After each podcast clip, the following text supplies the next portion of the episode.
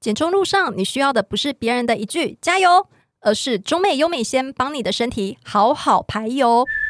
你也曾经觉得看到肚子上的一圈肉就觉得难受想哭，明明体重不重却是高体脂的泡芙女孩吗？中美优美先是美国 FDA、台湾卫福部核可的有效辅助减重成分，让你两天就有感。不止降低体脂肪，还可以看见体内油脂跟你说拜拜。搭配饮食控制，中美优美鲜让你四个月减三点五公斤，六个月腰围少四点五公分。现在就赶快到屈臣氏、康师美等各大药局购买中美优美鲜吧。本广告由中美制药赞助播出，卫署药字字第零五七二零五号，北市卫药广字第一一零零六零零五六号。大家好，欢迎来到《好女人的情场攻略》，由非诚勿扰快速约会所制作，每天十分钟，找到你的他。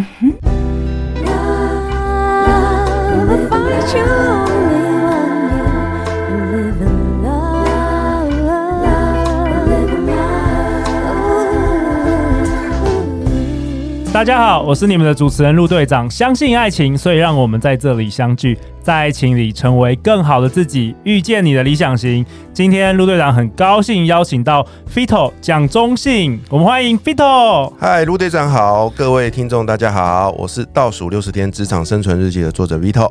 Hello，我认识 Vito 应该我们认识超过两年了哦，好久了呢。然后这一次特别邀请 Vito 来上我们的好女人情场攻略，为什么呢？因为他在三月刚出了自己的第一本书《倒数六十天职场生存日记》。我觉得出第一本书其实很重要，就跟初恋一样，有没有？通常都是刻骨铭心，就是你会永远记得这个 moment，有没有啊，Vito？啊，有哎、那坦白说呢，我我在年轻的时候，我是直到十八岁才常谈初恋的。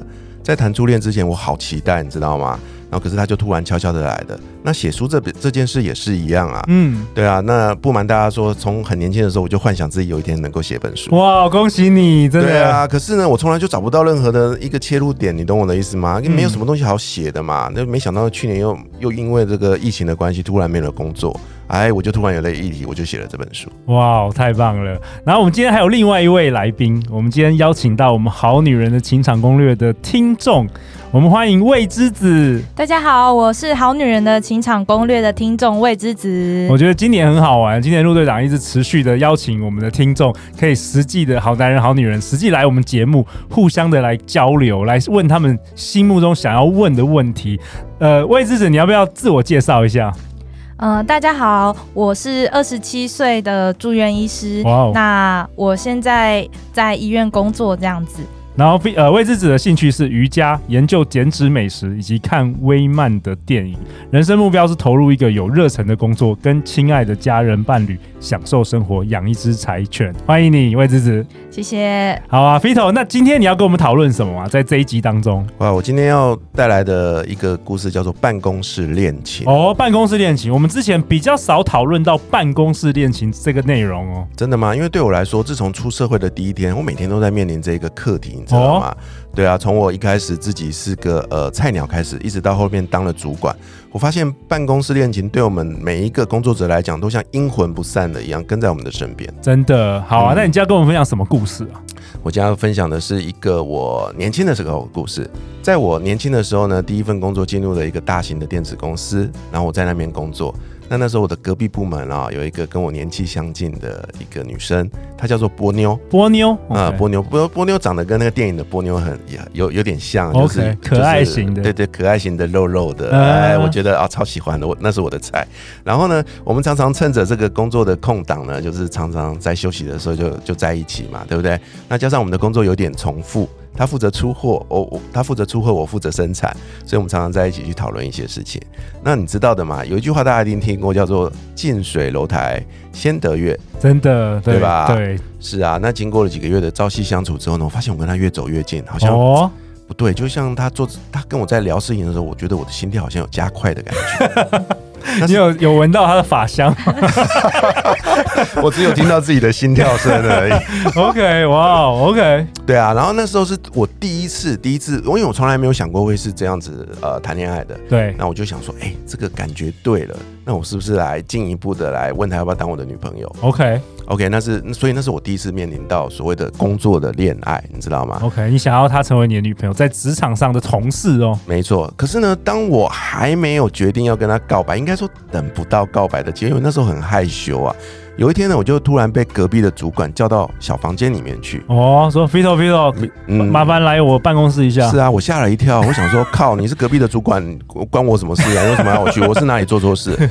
就没想到他竟然跟我讲了一件呃，那也不叫秘密。他突然很认真的告诉我说，Vito，你知道公司有个潜规矩吗？哎、欸、，Vito，你知道我们公司有个潜规矩？是啊，潜规则哦。嗯，我想说什么潜规则啊？那时候我才第一次听说这所谓的潜规则。潜规则的内容就是啊，公司为了要呃，之前有过一些不好的事发生，所以公司有一个不成文的规定，就是说，呃，如果同仁们谈恋爱，而且结了婚之后，这两个同仁呢就不能够待在同样的一个产厂区。哦，就要拆开来了。OK，结婚之后就不能在同一个地方，因为有一些内控内机的这个机核的这个问题。没错，okay. 哇，那这是我晴天霹雳，你知道吗？因为啊，那个公司离我家蛮近的，然后呢，这个波妞呢，她也跟我住在附近而已。那这怎么想都不对啊！不管是以后结了婚，如果谁要调离开那里，对谁都是不公平嘛。嗯，所以我就哦，因为这个原因呢，我就决定把这件事搁着。哦，所以后来你没有你没有行动，后来我就没有行动。然后呢，后来等到呃，大概我在那公司待满一年了之后呢，我就离开了那个公司，因为呢，呃，我找到一份更好的工作。OK，嗯，然后好笑的是呢，因为没有开始，自然也没有结束嘛，对不对？对。那我离开了公司之后呢，很快的我就遇到了另外一个更漂亮的波妞。哦、oh。然后这一次呢，这一次就不一样了，这一次我就跟他很快的在一起。OK，因为啊，我有探听了一下，那个公司没有所谓的潜规则。所以不同公司有不同的文化，当然，而且在那一个公司里面呢，办公室恋情呢好多，哦，那似乎是变成一种文化之类的东西哦。啊，那我就很开心的去享受了这个对我来讲是一个新奇的文化，就开始展开了我的第一次的办公室恋情。哦，哎，讲到这里，我也想要问魏之子，哎，听说你开始听《好女人情场攻略》是因为失恋，然后也是发生在职场上哦。对啊，其实我最近刚结束一段。也不知道能不能算恋爱的职场恋爱这样子，嗯，在这边可以跟大家分享一下，就是在年初的时候啊，我跟我交往很久很久的男朋友分手了，我那时候超级难过的，就是每天吃不下、睡不着这样子，然后每天都。就是魂不守舍这样子，尽力打起精神上班，然后去跟病人互动啊，或是跟我的主管互动这样子。对。那我们那时候呢，就有一个总医师学长，他知道我分手之后，就开始对我嘘寒问暖啊，嗯、就会买饮料啊，买东西给我吃啊，然后关心我心情怎么样啊，睡得好不好啊，啊，感冒了就帮你开药啊。然后呢，我觉得这种时候呢，就是像是在溺水的人找到一个浮木一样，是就是是他让我尽量维持在情绪崩溃的那个悬崖边，不要掉下来。而且而且你的工作也千万不能打错针，是吧？对不对？很要很专业的面对这个工作。而且其实说真的，我们工作时间这么长，当然就是。对象都只能从职场上找啊，嗯，就是如果说啊要下班再去找对象，其实是非常的困难的。其实也没什么下班时间啦。是啊，所以我们就是这样子，有点像情侣的生活，过了大概两三个月。哦，那当我就是想要跟他要求要承诺的时候，我就说，哎，我们是在交往吗？还是你是不是认真的呢？然后这时候他就对我忽然就疏远，然后就说：“哦，我觉得我们不适合这样子。”哇，然后我们就突然冷处理了。对，然后我们就是从此以后就变得像是比陌生人还要更。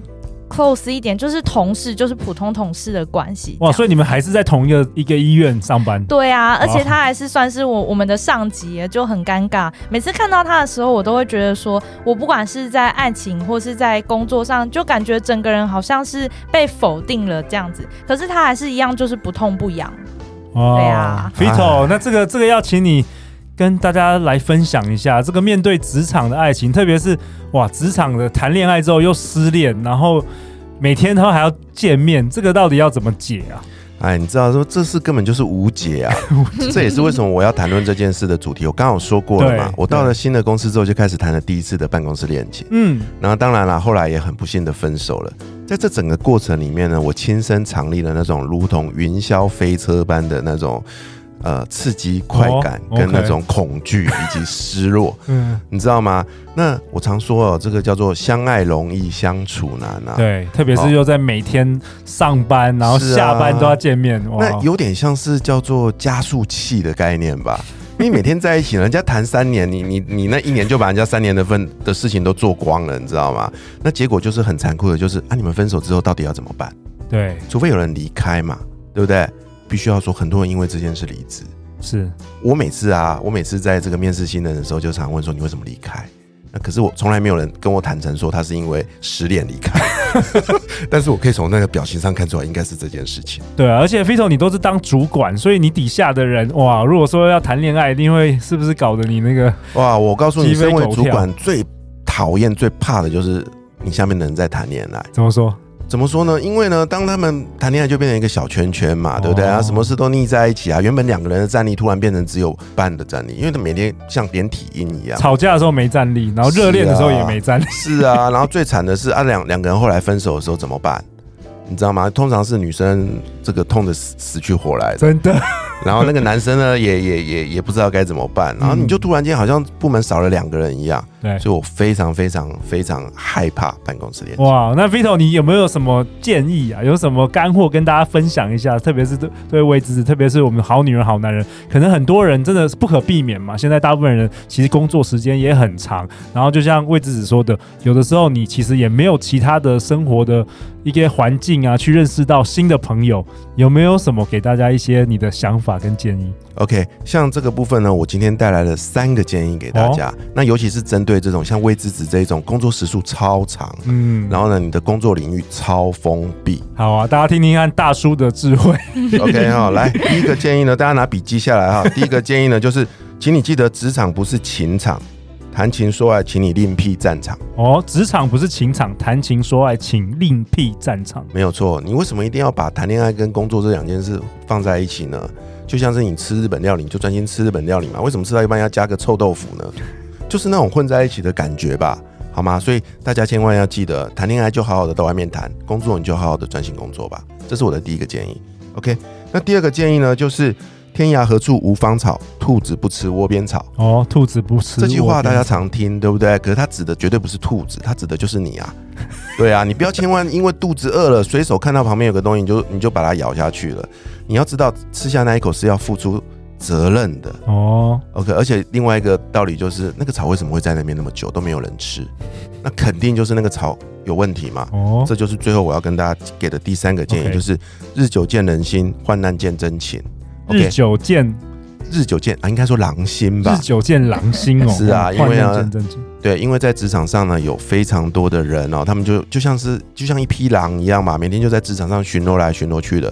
那通常会出现这样的人呢，通常都是所谓的职场渣男呐、啊。哦、渣男有几个特性，你知道吗？他可能就像魏之子的学长一样吧，就是你知道吗？可能是个主管，然后呢多金，长得还不错，然后有点手段。他就很容易利用那种少女的仰慕心情啊，就离你靠得很近，然后就就很快的就跟你在一起。真的，魏之子，你是不是有什么话也想说的？哦，我觉得人是一种很特别的动物啊，就是其实啊。